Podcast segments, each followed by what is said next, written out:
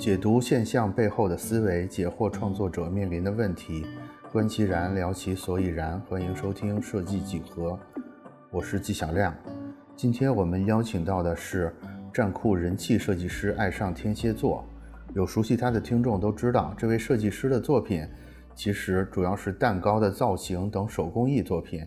我找到他的原因不仅仅是因为他精美的蛋糕造型设计，还是因为我最近得知了他的一个情况，就是他最近回到了位于湖北荆州的老家，成了一个种藕的农夫。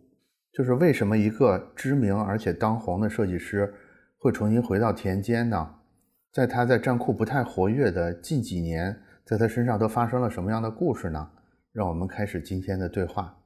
对了，在我们对话的时候，正好是收藕的季节，所以呢，这次对话中，天蝎座老师一直在他自己的藕塘边和我远程视频，所以呢，声音可能会有点不稳定，但是大家可以代入一下这个场景来收听今天的节目，相信会更加的有趣。就是第一个话题，还是关于这个职业经历的话题，对吧？就是怎么从一个平面设计的学生，然后变成了一个还不错的，我不知道叫什么糕点设计师吗？还是叫什么食物设计师？然后又自己创业，然后又又走到这儿，就整个过程，你来分享一下。好，好，好。就我们，就我大学啊，都是学平面设计嘛。大概就是零七年上大学学平面设计，然后一一年毕业嘛。毕业以后是这样嘛，先是平面，它是跟摄影是相通的，对吧？摄影它其实属于平面的一部分。所以说我工作的话，我是先做的摄影师，啊，我现在北京做的摄影师，然后做了两年的商业摄影，然后也去北京也待过，然后后面深圳也去过。然后你当时你当时的学校是什么学校啊？我在兰州上的师范学校，师范学校在。我没记错的话，你是个湖北人是吗？你是湖北人。对，我是湖北荆州人。所以湖北人在兰州上了学，然后又来北京这边用摄影师的身份出道，是吗？对对对。我觉得这块可能是这块有点奇怪啊，就是上学，我觉得可能是命运的安排，没有办法。但是为什么？当时毕业的时候没说我要我要以一个平面设计师的身份就业呢，因为在北京我会感觉说，你当一个平面设计师可能反而更容易点儿，比你当个摄影师。是这样的，我是上大学的时候就特别喜欢摄影，学学平面然后会学摄影课嘛。对我们也有，平面都会有摄影课，然后学摄影的是去上摄影课的时候就喜欢上这个这个事情了。然后当时啥也不懂，其实对商业摄影这些学校根本也不教这些东西的，嗯，然后就是自己自己觉得好玩，然后就就买个相机，然后就拍着玩啊，都觉得哎自己拍的瞎拍拍瞎拍拍，还有这么多人喜欢，然后就说哎要不毕业了以后啊，我们去，因为兰州相对来说它的设计这些东西还算是比较落后的嘛，对不对？所以我就说毕业以后啊，想去一下那些大城市里面转一转，啊，看看有没有。啊，更好的那个环境，能学到更多的东西。然后就是就是刚好就是说我我朋友就说要不要一起去北京呗？他那边他的哥哥啊姐姐都在北京啊，有个照应，也不用说没地方去。然后呢就一起去北京，然后想的就是北京正好摄影它它商业摄影的氛围也很强嘛，北京的商业摄影氛围也很强嘛。然后就机缘巧合就找到一个找一个摄影工作室，在那里面待了两年。他也刚好就是做商业摄影这一块呀，还有一些小明星啊，有一些杂志啊，就是这些类的拍摄。所以等于是主要原因是因为你这个朋友或者同学他们在北京有亲戚，这个是你来北京的主要原因，反而对吧？我觉得就是，就算是他们不在北京的话，没有亲戚的话，我也想来北京这边看看。北京呢，相对来说的话，这个。摄影这一块的，它这个环境还算是比较比较好的。在你的同学里边，就是来北上广深的，大概比例有多少？你你感觉？目前留在北京的就有一个同学了。我说的是刚毕业的时候，大家都会想去这种。来的也就两三个人吧，包括我在内。哦。没多少人，没多少人。然后你在北京找的这个摄影的工作是有是拿着作品集找到的，还是说已经联系好了然后才来的？啊，我是自己找工作，找工作找找过来的，然后其实是啥也不懂，其实刚毕业的学生真的是啥也不懂的。然后人家为什么招你呢？人家招我的原因就是因为我没有别的要求，我就是想学东西嘛，你给个生活费我就可以了。这样，好，嗯，对。然后其实我当时也没要多少钱，就要个生活费。然后就是主要就是刚好他也是那个从国外回来的，他是一个北京出去的摄影师，在从国外回来以后，刚好要找这个摄影助理和后期修图的这些，还包括化妆这一块的，他都是新成立工作室，就是刚好这种机缘巧合的情况。然后在这个摄影公司做了多久呢？然后在这摄影工作室待了两年，两年的专业摄影的时间嘛。最开始的时候也是什么那种个人的那种婚纱摄影那些，他们也接嘛。最开始的时候工作室要生存，都会做这种东西嘛。但是后来的话，他是慢慢慢慢的就变成了杂志啊、杂志艺人啊、专业摄影的东西了。嗯嗯。两年的时间学的差不多以后，我就觉得要给我涨涨工资呗，是不是？但涨工资他又不怎么愿意。当时呃一一年的时候工资特别低。也就有一千五百块钱吧，在北京，嗯，特别低，特别低。然后我他不同意，那我就，哎，我说算了吧。然后说算了算了，我就不在那干了。不在那干了以后，然后朋友就是说，就是跟我现在一起在家里合作的这个朋友，他当时在深圳，他说要不你摄影技术啊这么好啊，深圳这边产品拍摄呀啊这些电商的这一块啊。都很多客户，要不在深圳去转转，然后又跑到深圳去，就是天南地北各走了一圈。嗯，因为现在在站库里不太能看到你你早期的摄影作品啊，你你，所以当时你这个深圳的同学说你摄影不错，是是真不错还是客气话呀？以前你美空那时候最火的时候，我们是在美空也还可以啊。美空现在不行了吧？也就是说，当时当时拍的是真的还不错的，对吧？还行吧，就就是说，到目前为止，我摄影的一直没丢嘛，就说还是有这个信，就是说我我摄影还可以。然后就来深圳了，你继续说。来深圳以后啊，来深圳以后其实没待多久，在深圳其实待的时间很短，因为他那个。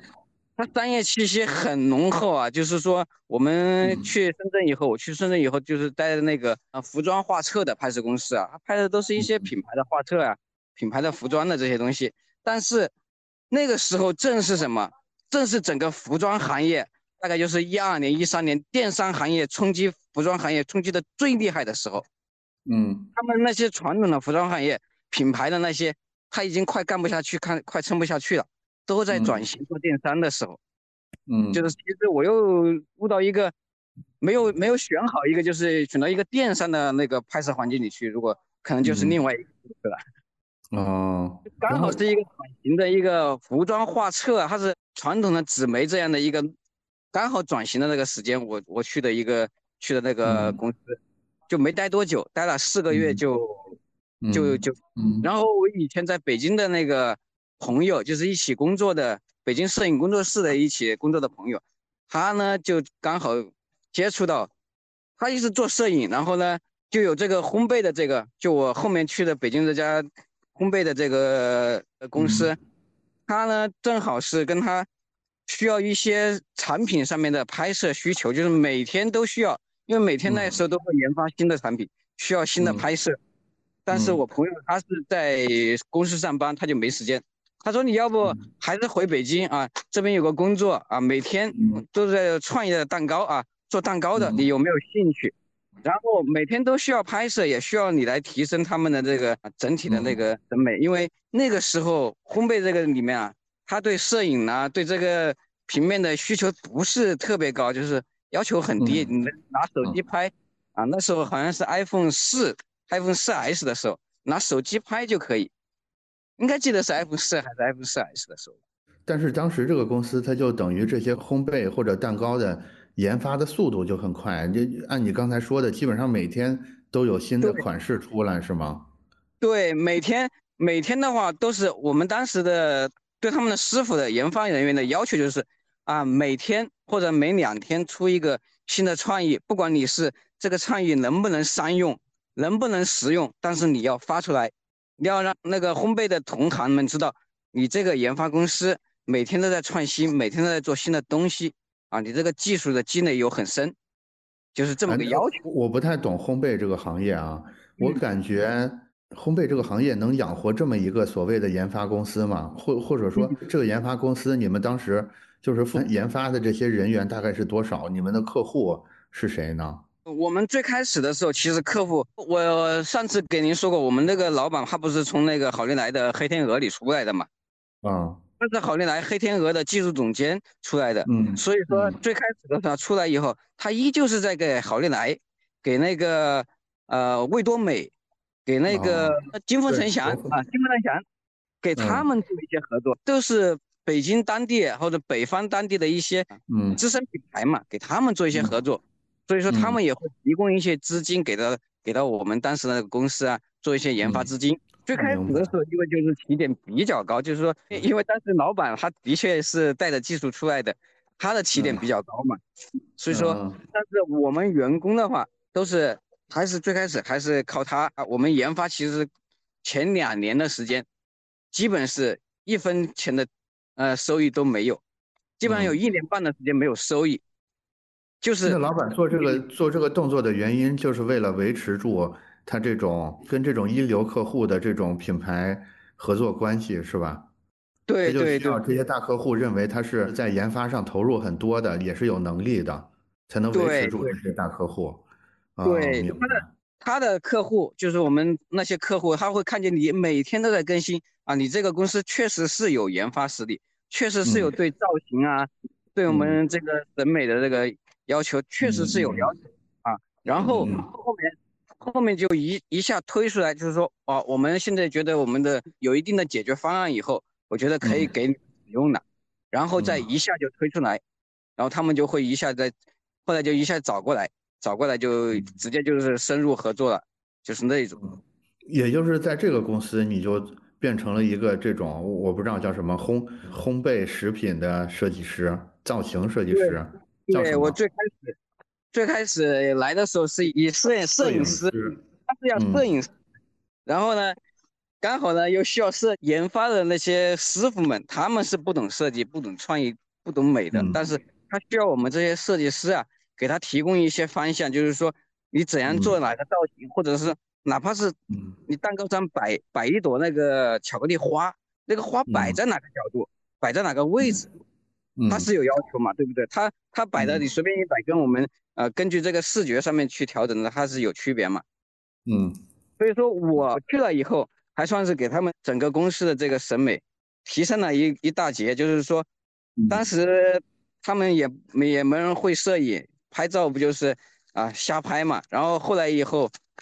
就等于所有所有非食物的这个部分，基本上就都交到你这儿来了。当然，食物食品工业本身的事儿仍然是他们在解决，对吧？对对的，刚开始的时候，公司小的时候肯定是这样的。后来慢慢慢慢的就是业务多了以后，我们就会慢慢组建设计团队的嘛，那是后期的事情了。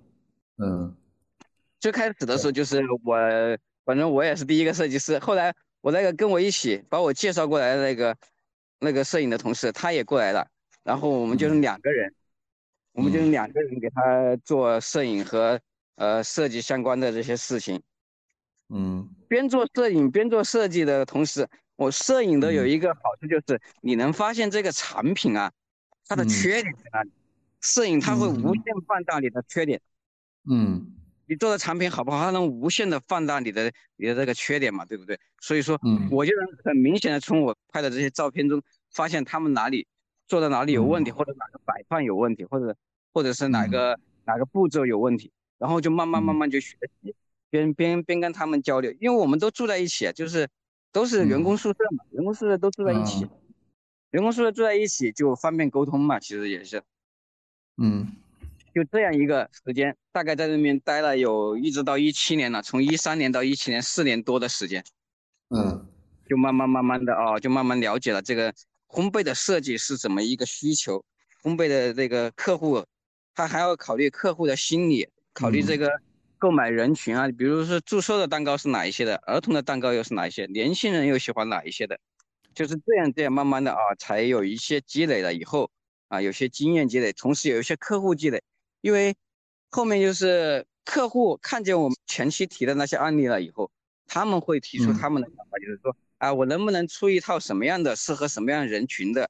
因为客户他比他是直接面对市场的，他更懂他的消费者，他们喜欢什么样的，对吧？嗯，这个所以说这是一个互相慢慢慢慢的就加强了自己的思路嘛。反正就有有了这四年的积累，甭管是这个技术方向的还是客户方向的积累之后，所以你后来就打算创业，对吧？对我后来就是一七年的时候是就觉得。好像公司领导出了一些问题，然后我们就差不多就那些老员工现在还在吗？公司现在不在了，他自己回家去开工厂去了。公司团队所有的东西全都已经分散了。嗯，所以主要原因也不是因为你想创业，反嗯也是因为公司出了点问题，也有点不得不创业的感觉，是吧？对对对对对。哦。就是因为他们公司越做越大以后啊。他又是开工厂，又是做培训学校啊，然后又又是研发团队，圈子铺的有点太大，是吧？对，从我们我是第九个员工，后来公司有四十多号人吧，嗯，包括工厂的员工一起，应该是有五十多号人，学校的老师啊这些，这几年呢才几年，三年，两年的时间研发，两年的时间打开市场，两年的不到的时间，他就相当于在。烘焙这个行业来说，就是突发横财的那种感觉，一下就起来了，好好几百万、好几百万的这种这种收益，各种就很飘了呗。嗯嗯嗯，然后就把自己给作死了呗。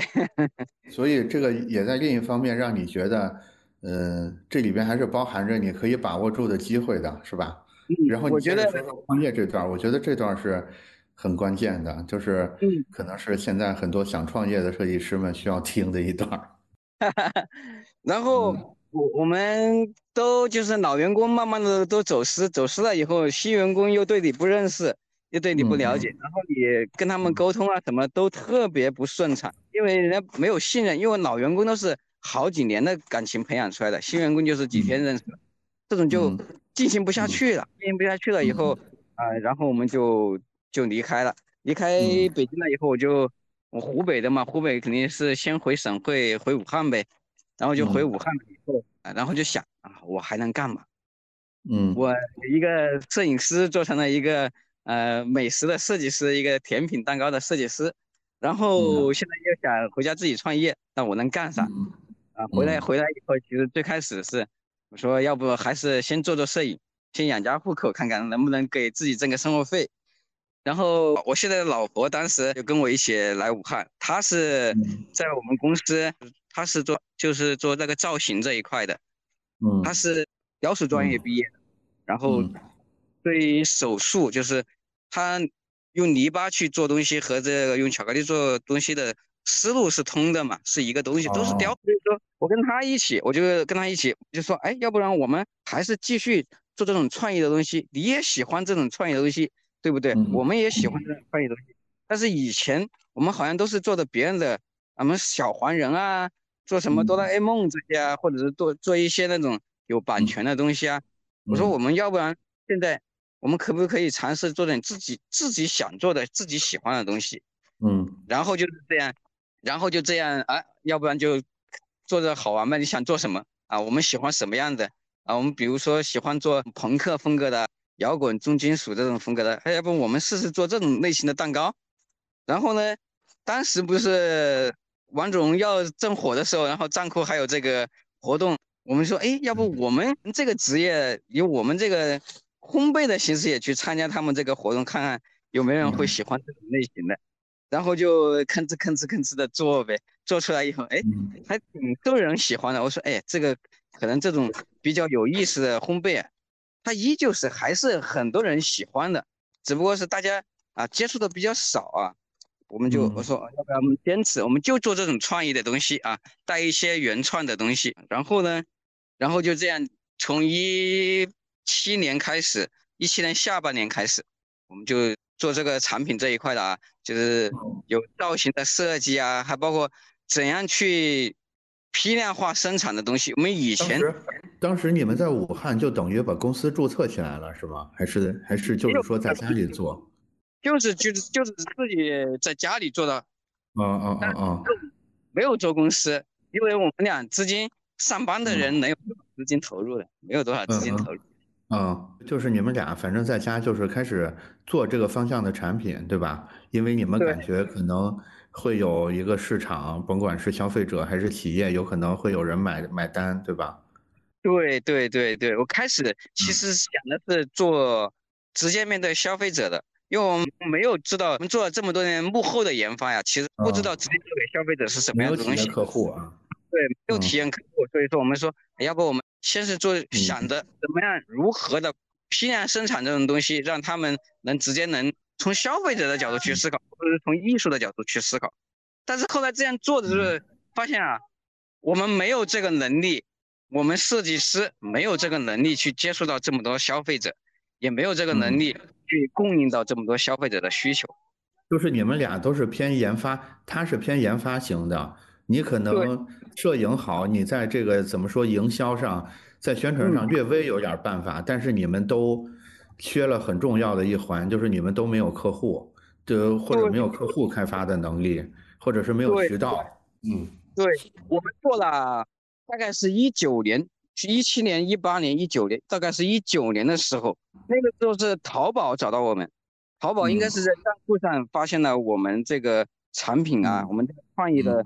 这些产品特别受欢迎啊，然后呢，他就找到我们说，他们有一个，他一八年找过我一回，一八年的时候找过我们，他说我们有一个淘宝造物节啊，您要不要来参加？嗯，然后一八年的时候，他说，我说什么要求呢？他说你就是在淘宝上开一个店，然后我就去看了一下，如何开一个淘宝店，开个淘宝店以后我怎么销售，我卖什么东西？一八年的时候我都想不明白，我想不明白我卖我要干什么。到一九年的时候，做蛋糕啊，卖蛋糕啊。对呀，卖蛋糕，它只能卖同城啊，蛋糕它不能快递运输啊。那淘宝，那有什么意义呢？我要淘宝没有意义啊。嗯。然后一九年的时候，他再找到我们，他说：“去年找到你了吗？啊，你们今年准备好了没？”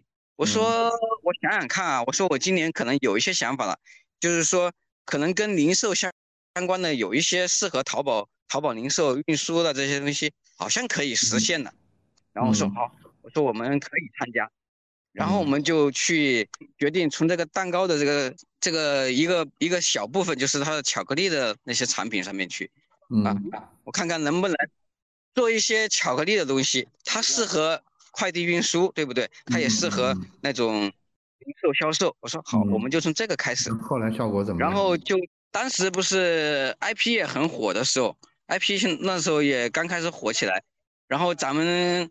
站库的那个前年盖饭老师，嗯，他就跟我也聊了一些，因为我们做的东西都会受到这些设计师的喜欢嘛，因为哇，蛋糕可以，是的，都很喜欢。然后我就跟他聊了很久，然后他当时的 IP，他的那个鸭子的 IP，然后我们就说，要不然我们给您的鸭子做一些东西啊，结合我们的 IP，然后结合我们这个美食的创意，结合您的 IP，我们一起做一些东西，然后呢？就设计了三套，设计了三套零售的巧克力，就是嗯特别精致的浮雕造型的巧克力，特别精致，就是跟那个 IP 跟那个它的那个鸭子。账户上了，账户上能看到，对，账户上能看见，账户上能看见。然后浮雕的有一套是作为零售用的，然后有一套类似于手办类型的立体造型的，也是它的鸭子。嗯嗯，看到了，看到了，嗯。然后呢？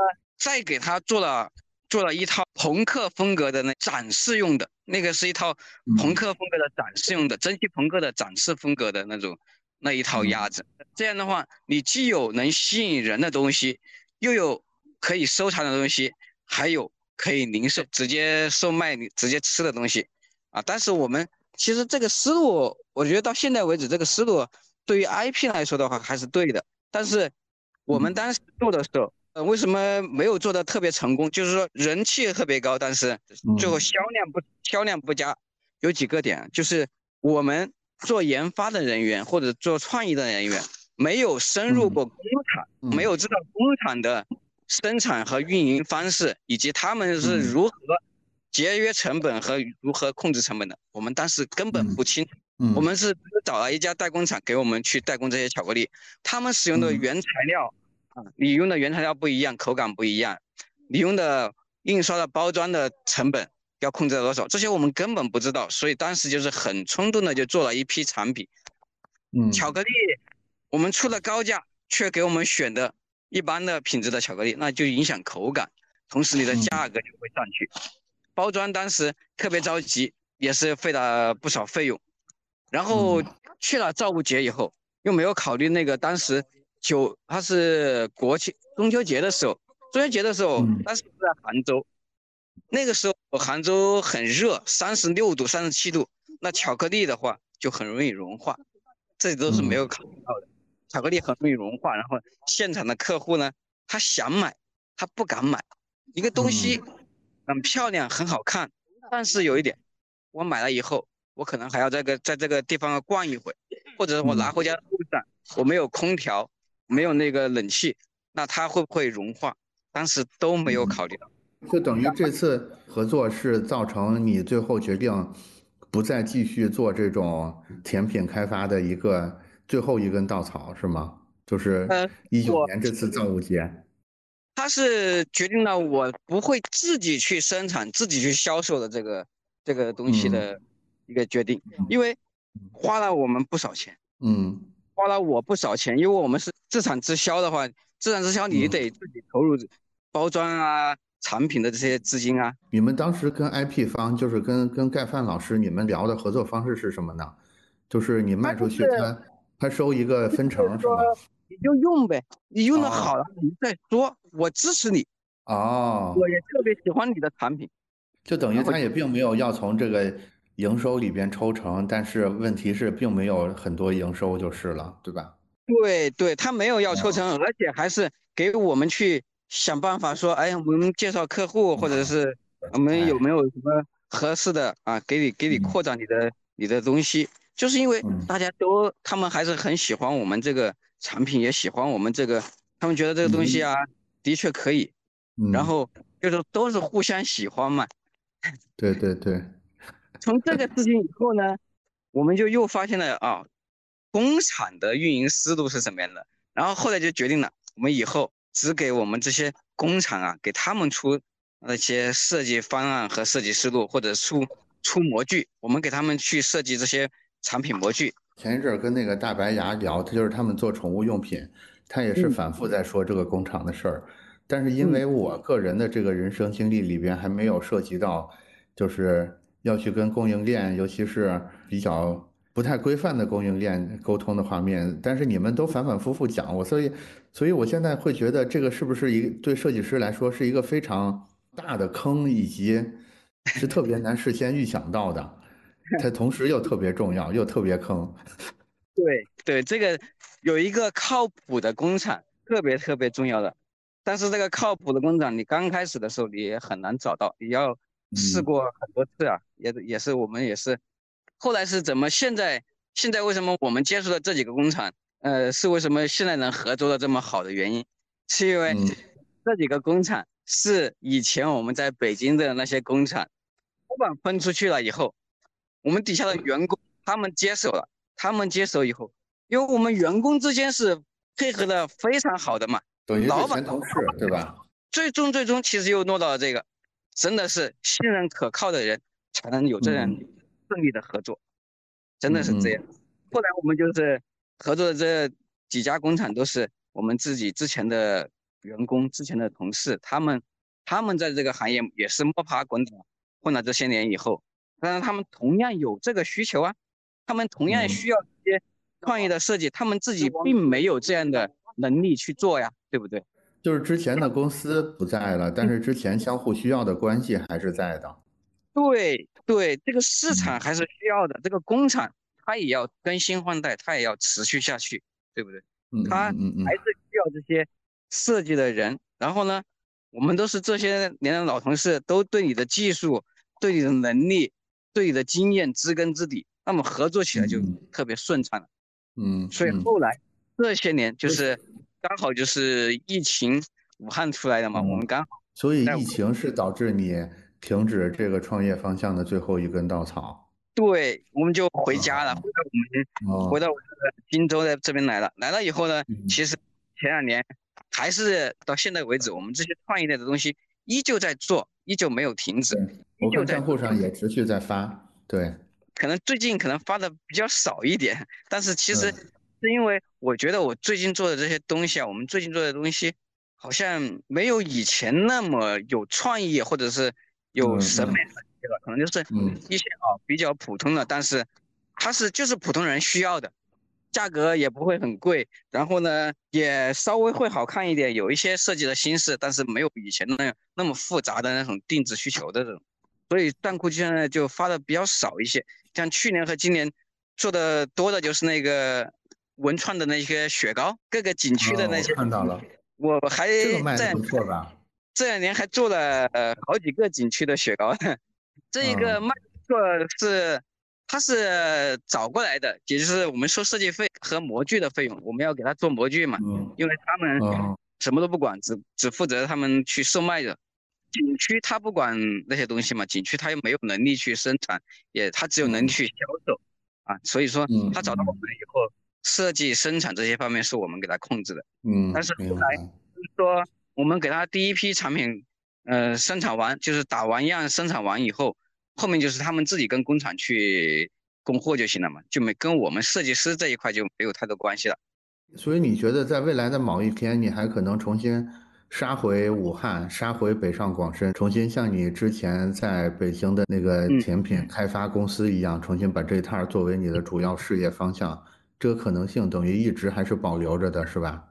对对，这个肯定还会保留，因为我们目前来说。还是在跟我们这个工厂在深度合作呀，我们依旧没有没有放弃这个行业，一没有就是说不干这个行业，就是现在是换成了这个电商这一块啊，我们从电商这一块又合作的工厂也有，对不对？然后我们只是自己做一批产品，然后电商这一块我们自己来销售，我们就通过电商的形式也行嘛。所以我觉得，就是作为设计师的这个职业生涯这个话题，我们大概就聊到这儿。你还有什么想感慨或者是总结的吗？关于设计师的职业生涯这个部分，我只是会感慨这样的，就是有一个感慨，就是现在年轻人他的创意太好了，就是讲不过年轻人，对吧？真的是感觉他们这个拼不过，他们太厉害了。因为现在的年轻人真从小就是互联网包围着他的。各种信息，他比我们厉害多了，真的是厉害多了。嗯，那我们就正式进入到第二个话题，好吧？嗯嗯，回乡生活是这田园牧歌，究竟是一种什么样的生活？我也跟那个听众朋友们说一下啊，因为我们这是音频节目，所以大家看不到画面。我跟这个天蝎老师聊的整个过程里边，他一直在自己家的这个，我不知道叫什么荷塘。或者叫什么，在荷一直在自己家的荷塘鱼塘旁边来，正在来回踱步啊，所以我一直看见它背后是这种绿水青山的画面。我觉得这个，这个其实是我个人特别感兴趣的话题啊，因为也可能是岁数大了，也可能是国家号召的这种潜意识的作用，总觉得特别想回到这种更原生态的这种生活里边去。但是回去之后究竟会怎么样呢？你给你给我们设身处地的说一说。我我觉得响应国家号召啊，扶助三农，对吧？现在不都是嗯呃要助农嘛？但是助农其实对于我们设计师来说啊，助农的话有个优势，就是我们可能会比较懂得宣传或者是审美上的要需求。但是有一点啊，它是算是一样的东西，就是说你回村你要想清楚，你如果是真的要回村创业。田园牧歌那种生活，那你要考虑第一点就是你回村以后如何生活下去，如何生存下去。因为你家还有没有地啊？第一点，你家还有没有地？第二，你会不会做呢？第三，什么样的心理需求？就是说，大概我回村以后，我需要多少生活费啊？我就满足了。因为你在大城市上上班，那上班的人每个月都有固定的收入，对不对？至少是每个月的工资啊，固定的工资这是有的。不说不说八千、一万、一万五、两万，你至少保证一个每个月有五千块钱收入是是差不多的吧？最少最少最少。会会觉得回村是一种介于上班跟创业之间的状态。如果你上班的话呢，你的优点是你完全不用太过于操心钱的事儿，就像你说的，每个月会有工资发到你的账上。创业的状态是一种你完全不知道明天的钱要从哪来的这么一种超级不稳定的状态。但是怎么说呢？回村或者是种地这个事儿，为什么我觉得它介于这个之间呢？是因为你还是知道说，比如说你现在重点在种藕吗？你还是大概知道我这个田里有多少斤藕的，就是这个东西，它多多少少你是还是有点确定性的，但是它又不像上班那么确定，同时也不像你在武汉开这种烘焙设计工作室这么完全看不到。所以我会觉得它好像是个中间的状态。刚才你提到有一点，我们可以再再深入的说一下啊，就是所以回村每个月到底需要多少生活费呢？看地方吧，像我们家这里，我们是江汉平原，就是荆州嘛，就是江汉平原这一块，这里算是物价水平还算是中等的，比较高的，虽然赶不上赶不上北上广的那种物价，但是对于地方收入来说的话。它也还是挺高的，嗯，大概我觉得你像你要算一下，像我们有房贷的，有房贷的肯定多多多多少少每个月要还个两千。等等等等，你这个房贷是在武汉的房是吗？房子不是，房子是在我老婆他们家那边买的房，他是在那个关公的故里，在运城那边。啊，那那我们可能把房贷这个因素抛掉，就说日常生活的话，你估计像你们这种小两口这个状态要花多少钱呢？吃住方面其实住就住自己家，吃的话粮食是自己家种的，就是买菜呀。看起来无限接近于零啊，这个成本。刨开房贷，刨开这些这些东西的话，可能也就。一两千块钱不到，估计对呀，是前提前提就是我们现在是才结婚，没有小孩呀，还是一样的这个因素嘛。所以我的问题就来了，就是如果一个月只需要两千块钱，OK，我再翻一倍，四千块钱的生活费，我来个高配版的，呃，那感觉好像也是可以倒着推算出来，我存够多少钱，大概就可以在村里支撑多长时间，直到我。直到我重新站稳脚跟，对吧？所以你你也算过这个账吗？其实我们俩没有仔细的去算过这些账，这些账面上的只是我们只是觉得我们干了这个农副产品这一块，电商这一块，的确像你说的，大概能觉得今年可能会会有这些存余，会有这些收益，我们就干。其实具体的账是没有算的，因为因为农产品它有一个不确定性，就是气候。会造对你造成那个靠天吃饭，对吧？嗯，农副产品它是靠天吃饭的，气候会有特别大的影响的。嗯，今年湖北这边我们有三个多月没下雨，一个南方的地方三个多月没有下雨，那对于这个农产品的产量什么东西来说的话，其实都是特别特别大的影响的。哦，就是你要考虑到这些因素啊，这些是考虑不到的，就是说有一个也有一定的风险，但是说。它能保证你的投入不会有太多的亏损。你比如说，我种一亩田，大概花两千块钱的成本的话，那么我收获的时候，至少这两千块钱能回来，不会亏啊，这点还是可以的。农副产品它唯一就是能保证你旱涝保收，不会有特别大的损失。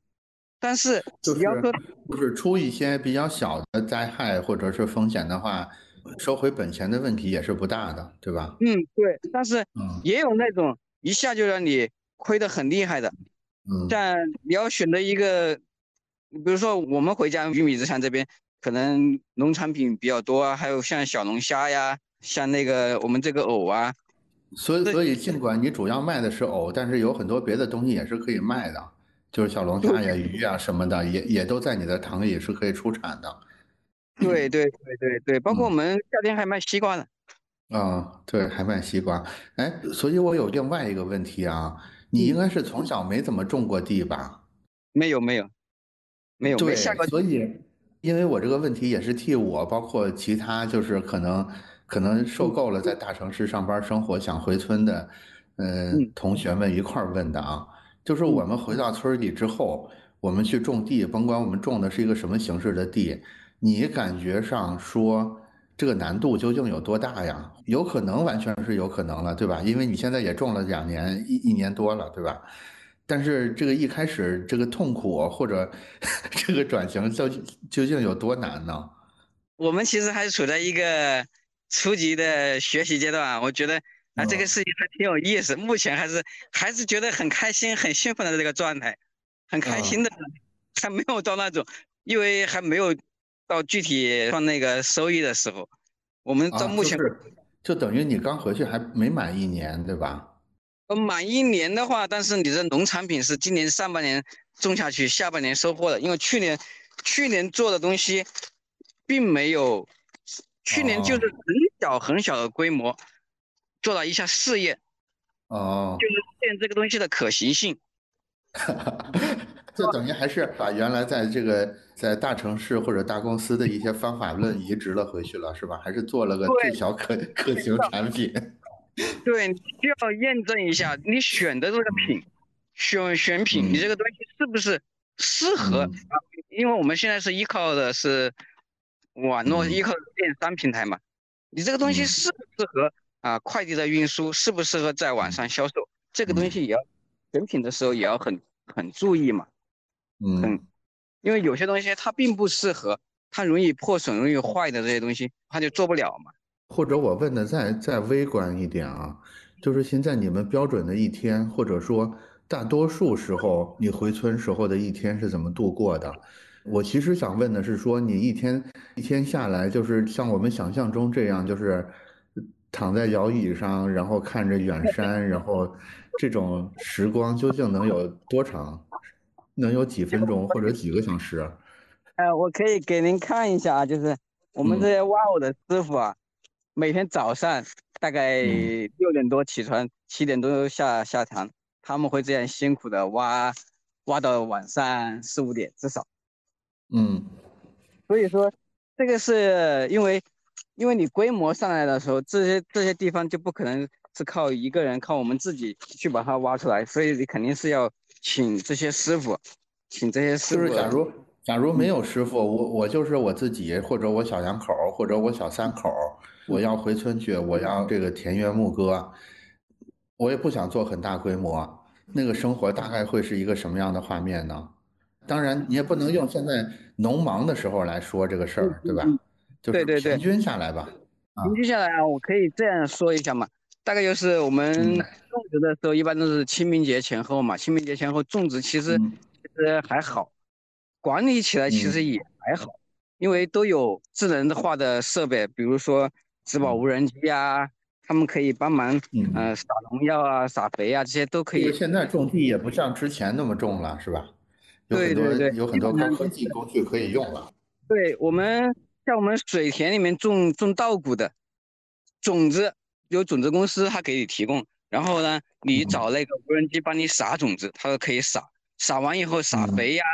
打药啊，都可以用无人机去解决。收割的时候呢，像水稻收割都是机械化收割嘛，所以说，嗯，但是这个就意味着，你所有东西都是靠这些设备啊，这些机械化的东西或者科技的东西可以做的话，你这你要给他们付钱的嘛，那付钱的就要你的收益里面去除嘛，就等于这些东西多了之后。它反而会淡化，说我在大自然里，我在农村里这种感觉，恍惚间又回到了这个高楼林立的大城市，对吧？呃，那倒还不是太至于，就是农村的话没有这么严重啊，没有没有这么严重，但是因为你是小规模组织嘛，你不是那种大农场主几几万亩田的那种嘛，还不是那种规模嘛，就是说相对轻松，还算是前段时间会轻松一些。你比如说，有以我们这个经济作物。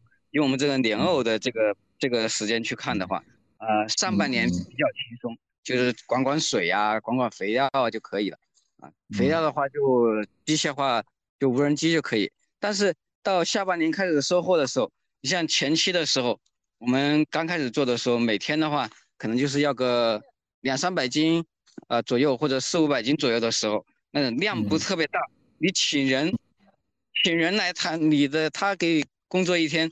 的量你用不完，那就不划算，对不对？就得我们自己下去买。像我前面都是每天上午去自己田里去挖藕，挖到中午以后，大概有个四百多斤吧，五百多斤吧。你看我这样瘦瘦弱弱的，嗯。然后挖挖完以后下午要给他们。每天都能挖四五百斤呢。因为我们那个我那边的话是那边那块田的话是用的那个呃高压水枪，它也是高压水枪，不是像现在这一边的话，不是像现在这边是人工的徒手挖，这边它可能一天就能挖个三百多斤一个师傅。那边用高压水枪，它还是快一点，效率效率好一些，但是，但是它的成本就高一些，损耗特别高，嗯，损耗真的特别高。你你要算这些小的这些细账的话，那你就就是很亏的那种。我这么问，就是现在你回头看你这大概已经有的这几段这个工作经历啊，你觉得哪一段对你来说是最开心的呢？呃，最开心的，我觉得还是当时。呃，现在肯定是，其实还是很开心的，因为现在也不错啊。嗯，田园生活其实也还不错，真的啊。嗯。只不过你会面临为，就是每天都会去想啊，这个就是身边的，包括家人们的，他们因为没有他知道你没有做过这些东西，他们没有经验，他们会也会为你担心，你自己其实也会担心，担心这个是否能能不能有有一些收益，能不能维持你的生活啊。也就是说，也就是说，如果你在你种藕这个事儿能稳定下来，就是你相对比较熟练之后，你会认为种藕这段是综合下来，嗯，怎么说呢？最开心的一段，最开最开心的一个工作方，一个生活方式，对吧？第二名，我猜是在北京的那个摄影工作室的时候，是吗？嗯，其实我这些年下来啊，做摄影的时候也挺开心。然后做蛋糕设计，做蛋糕设计那时候也也其实挺开心的。我反正就按我朋友来说，你还算是一个挺热爱生活的人。我 我说还好吧，就是说其实。所以我的问题是你推荐现在，比如说岁数跟你差不多，甚至更年轻一点的设计师，大家也采取类似的方式吗？就是如果你在大城市卷得很累，包括你的。你的雇主也可能出现这样那样的问题，找工作可能很狼狈的话，是不是你也建议他们也回到自己老家的村儿去，或者是一个这个风光比较好的村儿去，也采取你这种，就是上午种田，下午也种田，可能 晚上创搞，晚上继续搞搞创作这种方式，这个是不是对大家来说是一个更优的选择呢？你会你会这么觉得吗？我不建议，不建议啊，这个我不是不是特别建议。啊，为什么呢？并不是一个最优的选择。如果如果你在设计行业能做得更好的话，还是尽量在设计行业里面去做，因为相对来说它收益更高一些。但是现在是个网络时代呀，就是我的资讯，我只要持续的去关注这种这种资讯的话，我即使在村里，我知道的不比你在城里少啊。那无非就是我看看展览，或者是。聊大客户相对麻烦一点而已嘛。对对对，你可以这样说，但是你要考虑到你回村的一个还是那样一个你一个期望值吧。因为你像我们今年啊，设计上其实做的不是特别多，虽然有一个虽然有几个稳定的合作的工厂，但是跟他们的合作因为没有特别多的精力去做，因为种田。种田做农副产品做电商这一块也是很耗精力的，是一样的道理嘛？其实也是一样的道理，一样很卷。特别是做电商这一块，因为归根结底我们还是在做电商，还是在做互联网的东西，只不过是换了一个地方，只不过是回家以后做的是农副产品，选的这个是农副产品这个这个品种而已，但它实际上还是跟城市里的互联网一样。嗯。只不过你的产品是农副产品而已嘛，不过就是从码农变成了偶农而已，对吧？对 对对，嗯，它实际上还是一样的，你该卷的还是一样卷啊。你你的产品你卖不过别人，或者说别人就是卖的比你便宜，然后人家的流量或者是人家的销量就是比你高，就是比你厉害，那你怎么跟他卷呢？一样是需要花精力、花时间，还要花广告的费用。花那些实实在在的金钱成本，也就是说，如果你的志愿仍然是希望在设计这个方向上有所作为的话，可能还是大城市是一个更适合的地方。如果你回村的话，你看起来好像是获得了一个更安静的环境，更少的这种其他事物的影响，但是这个环境还是会塑造人，对吧？就是你在你在村里这个环境下，他会把你往着一个更去。更更去设计化这个方向去推，而不是像大城市一样，他在不停的塑造你成为一个更好的设计人。对，大概是这么一个感觉，我明白了。嗯，对，还是希望就是说大家能走自己设计，比如说，哎，觉得自己这个设计越做越好的这个情况下，那你就不要回来，尽量不要回来，因为相对来说设计还算是比较一个比较好的。我还是不死心啊！如果我的志愿不是当设计师，我想当一个艺术家。可以吗？艺术家可以，艺术家可以啊，太好了！艺术家真的可以欢迎回来，因为艺术家的话，你不需要那么卷了。你成为艺术家以后，你的你的心态、你的思路啊，可能就是换个环境，更能激发你的灵感。画画画，对不对？如果志愿是偏艺术方向的话，说不定回到这个田园之间是更好的，嗯，可能还比大城市好。其实，呃，可以这样说，你如果是一个独立创作人，比如说是。插画师这一些的，或者是平面电商这一块的平面设计师也好，他的话相对还是可以的，特别是画家呀这些这些职业啊偏艺术向的职业还是非常适合的。但是如果你是一个广告公司啊，或者是或者是一个 IP 类的那些设计的话，IP 类的设计其实也还行，看你的根据你的 IP 定位吧。但是你要是建模这一块动画呀。三 D 三 D 动画这一块，这就根本没法做。啊，是，就是你需要不停的去跟这个业界最新的资讯、最新的事件不停的去亲身接触的话，就别就是忍一下，就别回村里了，是吧？对对对对，因为你还是一样嘛，还是一样，因为有些职业你可以，因为你画插画的，或者是画那些。油画艺术、艺术类的那些，那是可以，它能很能激发你的灵感，的确是很能激发你的灵感。嗯，但是有些职业它的确不适合，就是所以说还是看你属于设计的哪一个类目吧，也是一样。好的，那那我觉得大概聊的就差不多了，你还有啥想补充的？呃，我这边还好吧，我这边我就觉得大家真的如果是真的想回村的话，就是还是要嗯计算一下，算一下自己的生活压力。能不能撑得起来？就是说，我还是说的一点，就是选品很重要。如果你要真的回农村，哦，我种种地啊，我搞搞电商，我也可以接点设计类的活，就能养活自己啊。那你要考虑一下啊，考虑一下你设计类的活是否能支撑住你每个月都有固定的那个合作伙伴以后，那可以，或者是能支撑住你的，比如说我来一个单一个单就够我一年的生活开支的那种设计师，那也可以。嗯，那可以。嗯嗯嗯嗯。但是你要是像那种卷的这么长时间了以后卷不动的，然后自己手上有没有特别多资源啊，或者说没有特别出色的那种，我建议还是慎重考虑。但是我看大家好像真的是，好多人都是做设计的，都会到这个年龄以后，都会面临着一个想转行啊，想换环境的这个，这个是，我觉得你找我聊天应该也是还是有这个。也是有这个感悟，就是我就是因为观察到观察到，嗯，大家都有这种倾向，所以才说我终于逮到了一个真的吧，就就是已经在 亲身实践的，然后大家也相对熟悉的人，对，这这个是为什么咱们有这个聊天的主要原因，对。对，因为因为我也发现了很多很多啊这样的做到一个三十岁以上。或者三十五岁以上以后，他这个不是说他不行，不是说我们不行，不是说我们不不厉害，而是说年轻人他们真的很厉害。嗯。我我们可能卷不动他们啊，因为身体方面啊，或者是主要其实都是身体方面扛不住啊，或者是长期的久坐、脑力用用脑过度这种，眼睛啊视力都会有这种想啊，我要不要换个工作环境啊？可能没有这么大压力啊，不会这么卷啊。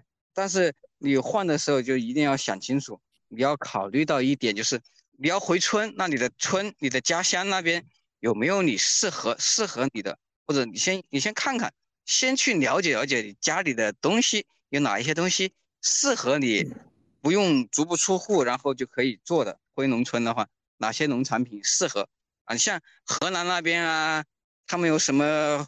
淮山药啊，什么那些东西，苹果呀，那山东的苹果，你要有这些资源啊，那就那也可以啊，那也可以，你能你能接触到的话，那你就算一下碳打碳，大概需要。反正它很，反正它很有可能是一条不归路，对吧？就是你一旦回去，你就再回不来了，或者再回来的时候，会比你要回去难很多很多，你才能哎重新再回到大城市来。对对对对对，我是觉得我们中国人作为一个农耕民族，我们那个基因里可能有这种喜欢土地、喜欢庄稼的这种，我不知道写在很底层的一些代码在我们的基因里边。对，嗯，好吧，那我们今天就聊到这儿。你的创作创作不要停，站酷账号不要停，好吧？我们还我们还继续等着你的新作品呢。天蝎座是一位很典型的设计师。他喜欢什么呢？就会全心去钻研什么，就是反而对所谓的机会、趋势、投入产出比等等之类考虑的比较少。相信在完成这个对话的过程里边，一边说着这些话，一边看着自家荷塘，应该会越来越笃定未来的路。我不知道我们今天的对话是不是能帮你回答一些对于卸甲归田生活的疑问。我相信，也许都有一片荷塘等着我们去打理吧。大家对于田园生活都有什么样的想象呢？在评论区等你。